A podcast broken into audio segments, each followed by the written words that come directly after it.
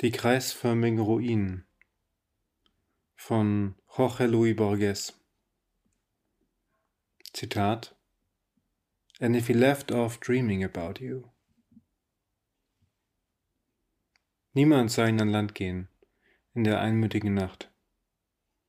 Niemand sah das Bambuskanu im heiligen Schlamm versinken, aber einige Tage später wussten alle, dass der schweigsame Mann aus dem Süden kam und dass seine Heimat eines der zahllosen Dörfer flussauf war, an der schroffen Flanke des Gebirges, wo das Zent noch nicht vom Griechischen angesteckt und wo die Lepra selten ist. Fest steht, dass der graue Mann den Schlamm küsste, die Uferbüschung erklomm, ohne die Blattklingen, die ihm die Haut zerfetzten, beiseite zu biegen, vielleicht ohne sie zu spüren und dass er sich taumelnd und blutend bis zu der kreisförmigen Einfriedung schleppte, die bekrönt ist von einem Tiger oder Pferd aus Stein, der ehemals die Farbe des Feuers besaß und nun die der Asche. Dieses Rund ist ein Tempel, den vor Zeiten die Feuersbrünste verzehrten, den der Sumpfwald geschändet hat und dessen Gott von den Menschen keine Huldigung mehr empfängt. Der Fremde streckte sich am Fuß des Sockels aus. Die hochstehende Sonne weckte ihn. Er stellte ohne Erstaunen fest, dass die Wunden vernarbt waren. Er schloss die blassen Augen und schlief ein. Nicht aus Schwäche des Fleisches, sondern auf Beschluss seines Willens. Er wusste, dieser Tempel war der Ort, den sein unverwandelbares Vorhaben erheischte. Er wusste, den unablässigen Bäumen war es noch nicht gelungen, die Ruinen eines anderen günstigen Tempels weiter flussab zu ersticken, dessen Götter ebenfalls verbrannt und gestorben waren. Er wusste, seine unmittelbare Aufgabe war es, zu schlafen. Gegen Mitternacht weckte ihn der trostlose Schrei eines Vogels. Spuren nackter Füße, einige Feigen und ein Krug sagten ihm, dass die Einheimischen seinen Schlaf ehrfürchtig belauert hatten und seinen Schutz erbaten oder seinen Zauber fürchteten. Er füllte die Kälte der Furcht und suchte in der verfallenen Mauer nach einer Grabnische, wo er sich mit unbekanntem Laub bedeckte. Der Vorsatz, der ihn leitete, war nicht unmöglich, wenn auch übernatürlich. Er wollte einen Menschen erträumen. Er wollte ihn bis in die kleinste Einzelheit erträumen und ihn der Wirklichkeit aufzwingen. Dieses magische Vorhaben hatte allen Raum in seiner Seele erschöpft.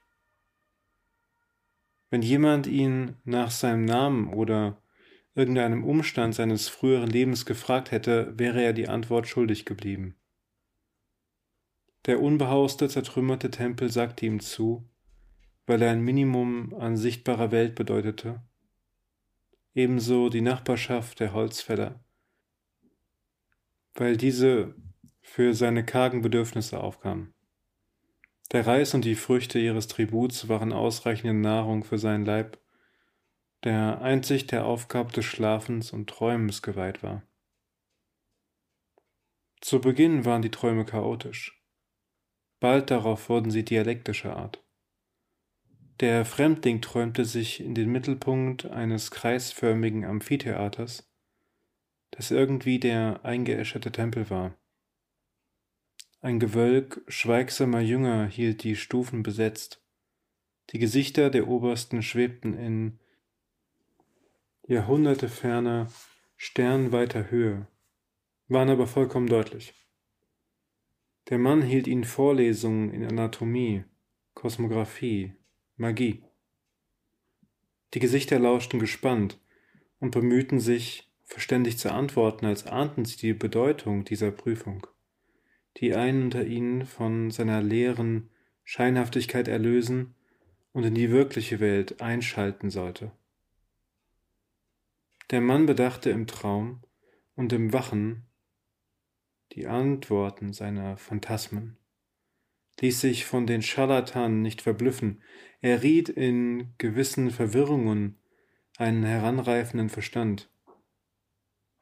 Er suchte eine Seele, die würdig wäre, am Universum teilzuhaben. Nach neun oder zehn Nächten begriff er mit einiger Bitterkeit, dass von jenem seiner Jünger, die seine Lehren passiv hinnahmen, nichts zu erwarten sei, wohl aber von denen, die hier und da einen vernünftigen Widerspruch wagten. Die ersten, mochten sie auch Liebe und Zuneigung verdienen, konnten nicht zu Individuen aufsteigen. Die anderen präexistierten ein wenig mehr. Eines Nachmittags, jetzt waren auch die Nachmittage dem Traum botmäßig, jetzt wachte er nur noch am Morgen ein paar Stunden, entließ er das ungeheure Warnkolleg für immer und blieb mit einem einzigen Schüler allein. Er war ein schweigsamer, grämlicher Jüngling, zuweilen aufsätzig mit scharfen Gesichtszügen, die die seines Träumers wiedergaben. Seine Niedergeschlagenheit über die jähe Beseitigung der Mitschüler währte nicht lange. Der Fortschritt, den er nach ein paar Privatstunden machte, konnte den Lehrer verblüffen. Dennoch kam es zur Katastrophe. Eines Tages tauchte der Mann aus dem Schlaf wie aus einer schleimigen Einöde. Er sah das eitle Licht des sinkenden Tages, das er zunächst mit dem Morgen verwechselte, und begriff, dass er nicht mehr träumte. Diese ganze Nacht und den ganzen Tag brach die unerträgliche Hellsicht der Schlaflosigkeit über ihn herein. Er wollte den Wald erkunden, sich erschöpfen. Zwischen den Schlierlingspflanzen bekam er nur einige Fetzen dünnen Schlafs zu fassen, flüchtig geädert mit rudimentären Visionen, die nichts taugten. Er wollte das Kolleg versammeln und hatte kaum einige mahnende Worte gesprochen, als es sich verzerrte und verschwamm. Bei der fast ständigen Wacht verbrannten ihm Tränen des Zorns die alten Augen. Er begriff, dass die Aufgabe, den zusammenhanglosen und schwindelerregenden Stoff, aus dem die Träume sind, zu formen, die schwierigste ist, die ein Mann in Angriff nehmen kann, wenn er auch alle Rätsel der höheren und niederen Ordnung erschlösse. Viel schwieriger, als aus Sand ein Seil zu flechten oder den antlitzlosen Wind in eine Münze zu prägen. Er begriff, dass ein anfängliches Scheitern unvermeidlich war. Er schwor die ungeheure Halluzination, die ihn zu Beginn vom Weg abgebracht hatte, zu vergessen und suchte eine neue Arbeitsmethode. Ehe er mit ihr begann, widmete er einen Monat der Wiederherstellung seiner Kräfte, die der Wahn vergeudet hatte. Er gab das vorsätzliche Träumen völlig auf und erreichte fast sofort, dass er einen beträchtlichen Teil des Tages schlief. Wenn er innerhalb dieser Zeit noch einmal träumte, gab er auf seine Träume nicht acht. Um seine Aufgabe von neuem in Angriff zu nehmen, wartete er, bis sich die Scheibe des Mondes vollkommen gerundet hatte. Darauf reinigte er sich am Abend in den Wassern des Flusses, betete zu den Planetengöttern sprach die erlaubten Silben eines mächtigen Namens aus und schlief ein. Fast sofort träumte er von einem schlagenden Herzen. Er träumte es aktiv, heiß, geheim. Es hatte die Größe einer geballten Faust und hing granatfarben im Dämmer eines menschlichen Leibes, der noch kein Gesicht, kein Geschlecht hatte. Mit eindringlicher Liebe träumte er es vierzehn helle Nächte lang. Jede Nacht nahm er es deutlicher wahr. Er rührte es nicht an. Er begnügte sich damit, es zu schauen, zu beobachten, manchmal auch mit dem Blick zu berichtigen. Er nahm es wahr, erlebte es aus vielen Entfernungen und Blickwinkeln. In der vierzehnten Nacht streifte er mit dem Zeigefinger die Hauptschlagader und, das, und dann das ganze Herz, von außen und von innen. Die Untersuchung stellte ihn zufrieden. Absichtlich träumte er eine ganze Nacht nicht. Dann nahm er das Herz wieder auf, rief den Namen eines Planeten an und gab sich an die Schau eines anderen der Hauptorgane. Vor Ablauf eines Jahres hatte er es bis zum Skelett, bis zu den Augenlidern gebracht. Das unzählbare Haupt war wohl die schwierigste Aufgabe. Er träumte einen voll ausgebildeten Menschen, ein Jüngling. Doch richtete dieser sich weder auf, noch sprach er, noch konnte er die Augen öffnen. Nacht für Nacht träumte ihn der Mann schlafend. In den gnostischen Kosmogonien kneten die Demiurgen einen roten Adam, der nicht aufzustehen vermag. So ungeschickt und roh und elementar wie dieser Adam aus Staub war der Adam aus Traum, der die Nächte des Magiers zustande gebracht hatten. Eines Abends war der Mann nahe daran, sein Werk zu vernichten. Es wäre besser für ihn gewesen, wenn er es vernichtet hätte. Doch tat es ihm leid darum. Nachdem er vergeblich zu allen Geistern der Erde und des Flusses gebetet hatte, warf er sich zu Füßen des göttlichen Standbilds nieder, das vielleicht ein Tiger, vielleicht ein Pferd war, und er bat seinen unbekannten Beistand. In der Abenddämmerung träumte er von dem Standbild. Er träumte es lebendig, von Leben durchpulst.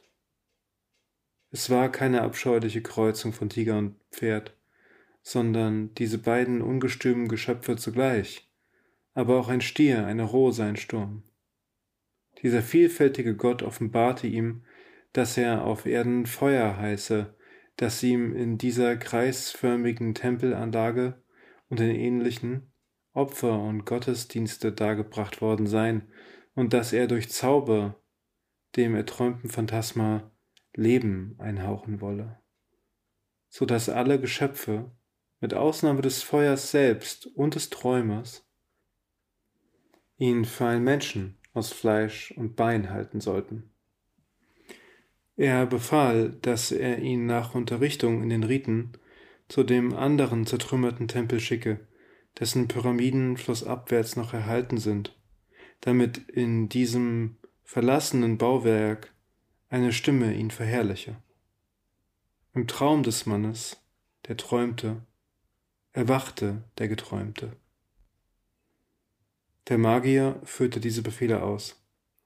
Eine bestimmte Frist, die sich schließlich auf zwei Jahre erstreckte, weihte er der Aufgabe, ihm die Mysterien des Universums und des Feuerkults zu enthüllen. Insgeheim schmerzte es ihn, dass er sich von ihm trennen sollte. Unter dem Vorwand pädagogischer Notwendigkeit dehnte er jeden Tag die dem Traum gewidmeten Stunden aus. Auch schuf er die rechte Schulter noch einmal, die vielleicht fehlerhaft war. Schließlich beunruhigte ihn der Eindruck, all dies sei schon einmal geschehen. Im Ganzen waren seine Tage glücklich. Wenn er die Augen schloss, dachte er, jetzt werde ich bei meinem Sohn sein. Oder seltener, der Sohn, den ich gezeugt habe, erwartet mich und wird nicht existieren, wenn ich nicht zu ihm gehe. Schrittweise gewöhnte er ihn an die Wirklichkeit. Einmal trug er ihm auf, einen fernen Gipfel zu beflaggen. Am nächsten Tag flatterte die Fahne auf dem Gipfel. Er versuchte ähnliche, immer kühnere Experimente. Er begriff mit einer gewissen Bitterkeit, dass sein Sohn bereit und vielleicht ungeduldig war, geboren zu werden. In dieser Nacht küsste er ihn zum ersten Mal und schickte ihn zu dem anderen Tempel, dessen Trümmer flussabwärts bleichten. Viele Meilen jenseits unentwirrbaren Waldes und Sumpfes. Zuvor aber, damit er nie erführe, dass er ein Phantom war, damit er sich für einen Menschen gleich den anderen hielte, löschte er im Gedächtnis des Jüngers jede Erinnerung an die Lehrjahre. Sein Sieg und sein Friede blieben von Überdruss getrübt. In der Abend- und Morgendämmerung warf er sich vor der Steinfigur nieder, vielleicht mit dem Gedanken, dass sein unwirklicher Sohn in anderen kreisförmigen Ruinen flussabwärts dieselben Riten vollzog. Nachts träumte er nicht oder er träumte wie alle Menschen. Die Geräusche und Formen des Universums nahm er mit einer gewissen Blässe wahr. Der abwesende Sohn nährte sich von diesen Schmälerungen seiner Seelenkraft. Sein Lebensvorsatz war erfüllt. Der Mann verharrte in einer Art Entrückung. Nach einer Zeit, die von gewissen Erzählern seiner Geschichte eher in Jahren, von anderen in Jahrfünften angegeben wird, weckten ihn um Mitternacht zwei Ruderer. Er konnte ihre Gesichter nicht sehen, doch sprachen sie ihm von einem Magier in einem Tempel im Norden, der durchs Feuer gehen könne, ohne zu verbrennen. Der Magier entsann sich jäh der Worte des Gottes.